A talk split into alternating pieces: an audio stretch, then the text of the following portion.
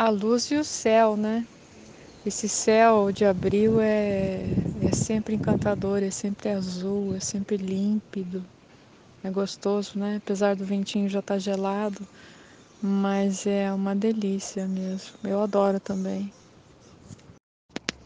Aê, Esther, acordou, tomou todas, foi dormir depois do almoço, né?